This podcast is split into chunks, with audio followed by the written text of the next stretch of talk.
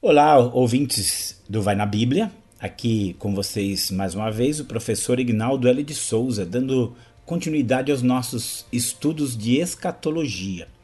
E nós, na última, nosso último áudio, nós falamos a respeito de uma escatologia mínima, de alguns pontos que são inegociáveis se nós queremos entender a visão bíblica a respeito da escatologia. Então nós vimos que esses pontos eles são pontos que você não tem como como dizer que acredita na Bíblia, na revelação bíblica, mas não acredita nessas questões. Então é muito importante entender que esses são os pontos mínimos. E hoje eu queria começar trabalhando no primeiro desses pontos que nós vimos, e, e, eu, e eu denominei esse ponto como a história tem um final. O que que, o que, que nós queremos dizer com isso? É, é muito importante quando a gente se depara com a Bíblia, nós, nós sabemos que a Bíblia era composta por 66 livros. Mas nós também sabemos que esses 66 livros, eles apresentam uma visão unificada daquilo que é o propósito de Deus.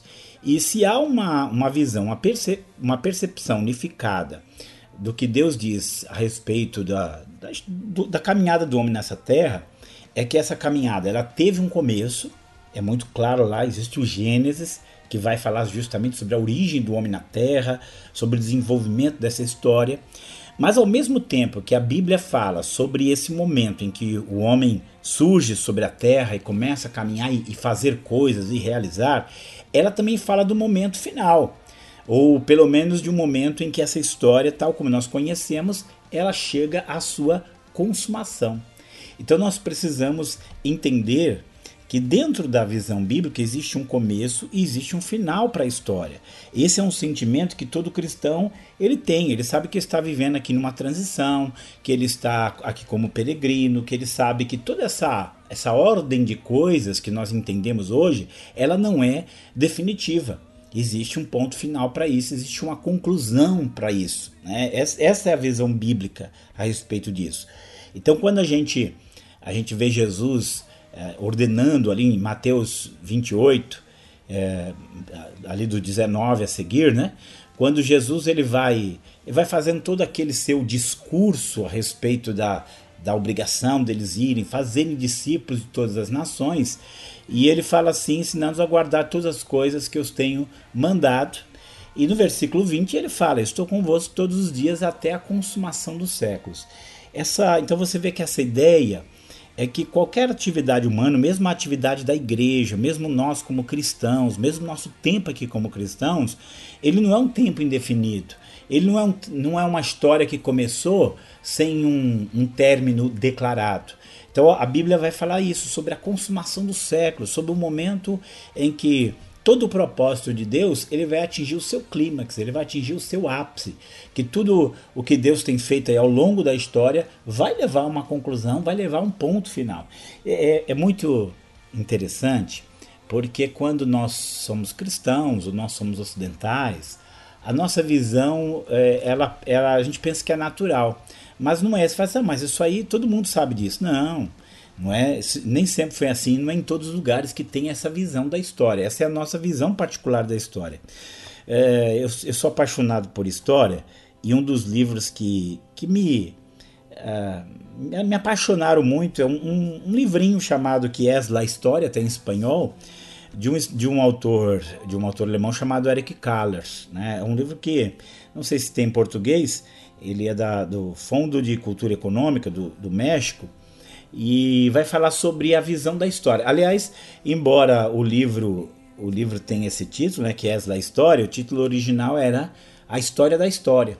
Então entender como que esse conceito de história chegou até nós. E aí ele vai mostrando que realmente esse conceito de história, ele vai chegar até nós através dos judeus e através dos profetas bíblicos. Então ele fala aqui no capítulo 3, o Eric Kaller diz assim: "A noção do homem como tal como uma entidade histórica supraétnica e da história como um avanço único, é, coerente do desenvolvimento humano, se originou entre os judeus. Nós podemos considerá-los como a verdadeira encarnação da experiência essencialmente histórica. E isso é uma, uma, de uma importância muito grande porque não era assim que os povos antigos eles pensavam. Veja bem, o judeu ele sabia que ele tinha uma história e que essa história ela ia caminhar para um fim. É curioso porque quando você lê aqui Gênesis 49, Gênesis 49 é um momento, digamos, um momento bem familiar. É o momento em que Jacó vai abençoar as, os seus, 12 filhos, né, as 12 tribos. E aqui diz assim no livro de Gênesis: Depois chamou Jacó a seus filhos e disse: Ajuntai-vos e anunciar-vos-ei o que há de acontecer nos dias vindouros, ou algumas traduções, os últimos dias. Então já havia uma ideia de que o desenvolvimento histórico ele ia chegar a um, um, determinado ponto. E a gente pensa que essa é a visão normal, mas não é essa a visão normal. Os povos antigos eles desenvolveram muito uma teoria cíclica, talvez é, por todo o papel que a astrologia ela produziu. Então eles viam a história do mundo assim, é catástrofe que destrói o mundo, o mundo renasce, constrói de novo, renasce, constrói de novo e daí por diante. Então essas, esses ciclos eles às vezes duravam muito, muito tempo.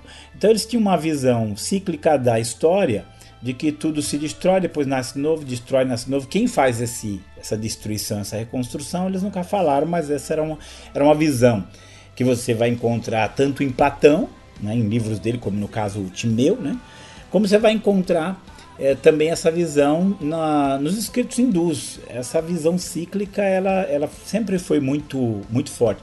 Essa visão cíclica é tão forte que você veja bem que até o Nietzsche, não tem nada a ver, né? Mas o Nietzsche ele pregava o que ele chamava de eterno retorno. Então ele, a ideia dele é que as coisas eram assim cíclicas, elas se destruíam, como recomeçavam, destruíam, recomeçavam. Como é que ele chegou a essa conclusão? É aí onde é um, é um negócio absurdo, porque o Nietzsche ele fala que foi uma iluminação que veio para ele. É misticismo puro, mas ele, do jeito que ele era, a gente pensa, nossa, como é que uma pessoa dessa vai vai dar essa explicação? Então ele, o, o Nietzsche ele não é um primeiramente um filósofo, ele é um ele quer ser um profeta. Então ele rejeitou todo o cristianismo, rejeitou Deus, mas ele quer ser aquele que vai dizer a verdade e, e alega para isso uma iluminação, uma inspiração. Então nós pensamos que essa ideia da teoria cíclica vai estar presente aí na história muitas vezes, mas a Bíblia não é adepta da teoria cíclica. Quando você lê Eclesiastes capítulo 1, ele fala alguma coisa que muita gente, ó, oh, tá vendo? A, a Bíblia ensina a teoria cíclica da história. Veja bem, quando nós falamos em teoria cíclica da história, essa teoria dos antigos, nas qual, na qual eles acreditavam que o mundo era destruído, nascia de novo, destruía, nascia de novo, mas não é isso que o autor de Eclesiastes ele diz. Aqui diz assim, ó, capítulo 1, versículo, versículo 9. O que foi, isso é o que há de ser, e o que se fez, isso se fará, de modo que nada há de novo debaixo do sol. Há alguma coisa é, de que se possa dizer, ver isto é novo? Já foi nos séculos passados que foram antes de nós. Já não há lembrança das coisas que precederam e das coisas que hão de ser, também nelas delas não haverá lembrança, entre os, os que hão de vir depois. Então, a, a, colocação que ele faz aqui é que as atitudes humanas ao longo da história se repetem. A opressão, a, o engano, o, a exploração, a maldade, o pecado, a iniquidade, é, tudo isso são, são coisas que vão, que qualquer época da história você vai encontrar. Eu ficava muito, eu ficava assim maravilhado da Bíblia porque você lia a Bíblia, e a Bíblia é um livro antigo, eu sabia que o contava ali era antigo, então você chega lá em, em Gênesis, você vê prostituição, você vê homossexualismo, e eu via aquilo e eu falava, ah, eu pensava que isso era coisa do, do mundo moderno. Então você lê a Bíblia, e muita coisa ali é normal, porque o que se fazia lá você, você tem aqui. Então você percebe que, nesse sentido, a Bíblia ela fala que em todas as épocas a atitude do homem e as, e as consequências dessa atitude elas se repetem, mas não uma teoria cíclica como aquela dos antigos, muito pelo contrário. A, a, a imagem bíblica, a visão bíblica é que as coisas têm um ponto final. Jesus disse até a consumação dos séculos. Nossa missão como igreja aqui, nosso trabalho como crentes, a situação atual do mundo, ela tem os seus dias marcados, seu ponto final marcado, e isso é, é todo. Eu não digo nem que é um ponto aqui ou acolá na Bíblia, mas é toda a visão bíblica, todo o princípio bíblico vai aí. É, é só você pensar em Gênesis e Apocalipse. Se olhar para o livro do Apocalipse, é um livro que vai falar do fim das coisas, de uma consumação, de um fim da história. É, não, não, há como você negar isso, porque a própria Bíblia ela é construída nessa visão de mundo, que tem um começo, tem um fim, tem o Gênesis, tem o Apocalipse. Basta você pegar um livro livro muito parecido com Apocalipse é o livro de Daniel. Então no livro de Daniel você tem muitas visões, muitas exposições da, da história do mundo. E em todas elas, o que, que você pega? A história chega num, num determinado ponto. Você pega lá o capítulo 2, que tem a estátua de Nabucodonosor, e você vê que vem uma pedra cortada sem auxílio de mãos que traz um reino eterno. Você vê o capítulo 7, você vê o que ele fala, o filho do homem, né, vindo sobre as nuvens. Então você tem ali uma, uma ideia em que em algum momento a história do mundo ela vai entrar em uma consumação. É, não, não, há, não há como nós fugirmos disso. A própria ideia, a própria ideia de juízo final, que é um assunto que nós vamos ver lá na frente, é essa ideia de que haverá algum momento em que toda a humanidade, com as suas ações, com seus erros, com seus acertos, eles terão que dar contas à humanidade como um todo. Então você veja que a visão bíblica não é, não é uma história apenas de alguns indivíduos, é pega a humanidade como um todo e coloca a humanidade caminhando para esse momento histórico, esse momento em que tudo vai se consumar. Agora, biblicamente, essa, essa visão da história como caminhando para um determinado fim está relacionado à pessoa de Jesus. Nós não podemos tirar Jesus dessa equação. Nós temos que reconhecer Deus colocou o seu filho como Senhor da história como Senhor absoluto da história. A, a, a morte, a, a, encarnação, a morte a ressurreição deles é um ponto alto da história, de um plano eterno. Por isso que a Bíblia fala em Apocalipse 13 que o cordeiro foi morto desde a, desde a fundação do mundo. Por quê? Porque a ideia é que lá, lá de trás já havia um plano, cuja a encarnação, morte e ressurreição de Jesus é o, é o ápice da realização desse plano. Então, Gálatas 4,4 diz o quê? A Gálatas 4,4 diz que na plenitude dos tempos, Deus enviou seu filho. Então, em algum momento da história, ali no, no Kairos, que é o tempo de Deus, um tempo adequado, Deus enviou o seu filho. É, então, Jesus, nós vamos falar depois, nosso próximo ponto é a volta de Jesus, mas nós não podemos esquecer que ele está no centro de todo esse planejamento histórico a, a vinda dele marcou a história. É, não, é, não é mero caso histórico, não é mera. É, não é mero historicismo que a história é dividida entre antes e depois de Cristo. Pode ser, você vai me dizer até, ah, mas isso aí não é, não é geral, tem povos que não aceitam, mas a grande, grande maioria é, da população adota esse, esse ponto. Jesus ele vai dividir a história entre antes e depois, mesmo os que não aceitam, quando vai é, no mundo lidar com o mundo, ele tem que lidar com essa linguagem antes de Cristo e, e depois de Cristo. Mas em todo momento em que você tem a, a fala é, falando a respeito da falando a respeito do, do mundo, não, não tem jeito. É, não tem jeito. Você vai, vai ter na Bíblia essa ideia de que a história começou e a história aponta para um fim. E esse fim ele vai se voltar para Cristo. Ele é o Senhor da história, ele que põe o um ponto final na história. Quando você vê Jesus falando, imagine aquele simples carpinteiro de Nazaré. Imagine aquele, aquele homem que viveu em uma pequena, pequena província do Império Romano, sem qualquer poder político real. Mas você vai ver as parábolas dele, você vai falar as, as suas, seus dizeres, e ele se coloca como aquele que vai vir na nuvem, nas nuvens do céu como consumador de toda a história. Essa é a, é a, visão bíblica. E quando você pega os apóstolos, que vão ser os continuadores, eles vão entrar também nessa visão. A história tem um ponto final e, e o, esse ponto final se chama Jesus. É, aqui, aqui eu gosto muito do, do sermão de, de Pedro, ali no capítulo 3 de Atos, é, que ele fala, né? Arrependei-vos, versículo 19, ele fala assim: uh, arrepende. Ah, não, aliás, a gente pode até antes. Aqui no, no versículo 18 diz assim: Mas Deus assim cumpriu que, já dantes pela boca de todos os seus profetas, havia anunciado que o Cristo havia de padecer. Arrependei-vos, pois, e convertei-vos, para que sejam apagados, apagados os vossos pecados, e que e para que venham assim os tempos de refrigério pela presença do Senhor.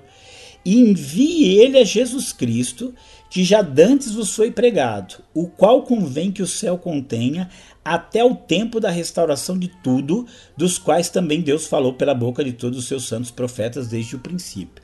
Então você veja que ele vai fazer uma referência aos profetas, e quando você lê os profetas, não só Daniel, mas todos eles, é, essa, essa palavra sobre tempo do fim, né? Você pega ali Ezequiel 7, o fim vem, o fim vem, o fim vem. É, ou então você pega Jeremias dizendo assim, no fim dos dias uh, entendereis isso plenamente.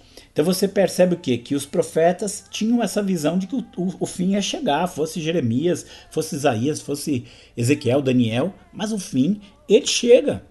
E, e aqui o que Pedro está falando é apenas relacionando toda essa situação com o quê? Com a vinda de Jesus. É, ele vai ele vai trazer o fim de tudo isso. Então, a visão bíblica geral, eu estou aqui citando alguns versículos, porque acho que isso é essencial, mas a visão bíblica geral é que a história da humanidade teve um começo e vai ter fim. Se alguém, alguém quer negar isso da Bíblia, ele está negando a própria Bíblia, porque é isso que a Bíblia ensina. É, nós temos aqui Vamos pensar aqui Mateus 24, 14, né, que Jesus fala assim: uh, E esse evangelho do reino será pregado por todo o mundo para testemunho de todas os, as nações, todos os povos, e então virá o fim. A ideia fim, ela é bíblica. As parábolas, ela vai ter o momento da colheita, vai ter o momento final. Então a, a história bíblica, ela, ela sempre é vista nessa perspectiva. Um caminhar que começou em dado momento e que vai até o fim. Mas eu queria colocar ainda uma citação de Paulo aqui, na sua epístola aos Coríntios, no capítulo 15 ele vai tratar muito da ressurreição. Mas mesmo nesse tratar da ressurreição, ele vai também apontar para esse momento do fim. Então no capítulo no capítulo 15, no versículo 23, ele fala assim: Mas cada um por sua ordem, Cristo as primícias, depois os que são de Cristo na sua vinda. Depois virá o fim, depois virá o fim quando tiver entregue o reino a Deus ao Pai, e quando houver aniquilado todo o império, toda a potestade e toda a força. Porque convém que reine até que haja posto todos os inimigos debaixo dos seus pés. Ora, o último inimigo que há de ser aniquilado é a morte. Então essa é uma, uma questão muito uma questão muito forte, né? É uma questão muito real de que a visão bíblica isso. A história começou e ela vai terminar é, essa história de que o mundo acaba para quem morre, é, desculpa, mas isso não é bíblico. E nós vamos ver, inclusive, porque a morte não é o fim de tudo. Ainda esse, mesmo quem morreu vai ressuscitar e vai ser julgado. Então nós temos que ter essa visão bíblica correta. Menino, nós estamos caminhando para um fim. Ah, tem gente que, que acha que está bem perto, tem gente que acha que vai demorar, tem gente que não tem a mínima ideia. Mas é, quando é outra discussão mas que vai acontecer, em que o mundo caminha para um fim, essa é a visão bíblica. Eu só para terminar aqui, você vai encontrar, principalmente se você ler a Bíblia de tradução judaica, Novo Testamento, você vai encontrar lá uma expressão que ele usou muito, que é o Olam Rabá e Olam Razê. É o que chama Paulo, Paulo fala ali em Efésios 1, o, o, o, fala do nome de Jesus como o nome que se nomeia não só nesse século, mas também no vindouro. Então os judeus dividiam isso aqui, a história do mundo esse século e o vindouro, essa atual situação e a situação vindoura. O Olam Hazé, que é essa atual situação, e o Olam Rabá, que é a situação futura. Então a, a visão bíblica ela divide o tempo entre o, o, o, atual estado de coisa, onde Deus ele, ele está aqui na sua soberania, regendo, mas não há um reconhecimento da sua soberania. Jesus é Senhor, nós cristãos o reconhecemos, mas o mundo não reconhece. Mas a Bíblia fala de um tempo em que toda língua, é, todo joelho se dobrará e toda língua confessará que Jesus é o Senhor para a glória de Deus Pai. Um momento de reconhecimento quem é o verdadeiro Senhor da história. Então nós estamos caminhando para lá. Como, quando, que, quais os, os pontos no percurso e na caminhada, aí é outra história, mas nós estamos caminhando para lá. Essa é a visão bíblica inicial. Esse aqui é o, o que nós vamos chamar de escatologia mínima, e nós vamos chamar aqui desse momento onde a, onde a história ela tem um final. E na nossa próxima, nosso próxima, nosso próximo áudio, nós vamos ver aí a volta de Jesus, que é a marca desse final, ou pelo menos da conclusão desse período da história humana. Muito obrigado, agradeço a você aí, ouvinte do Vai na Bíblia, e, e logo logo nós estamos de volta com mais um áudio falando aí de, de escatologia para abençoar e orientar a sua vida.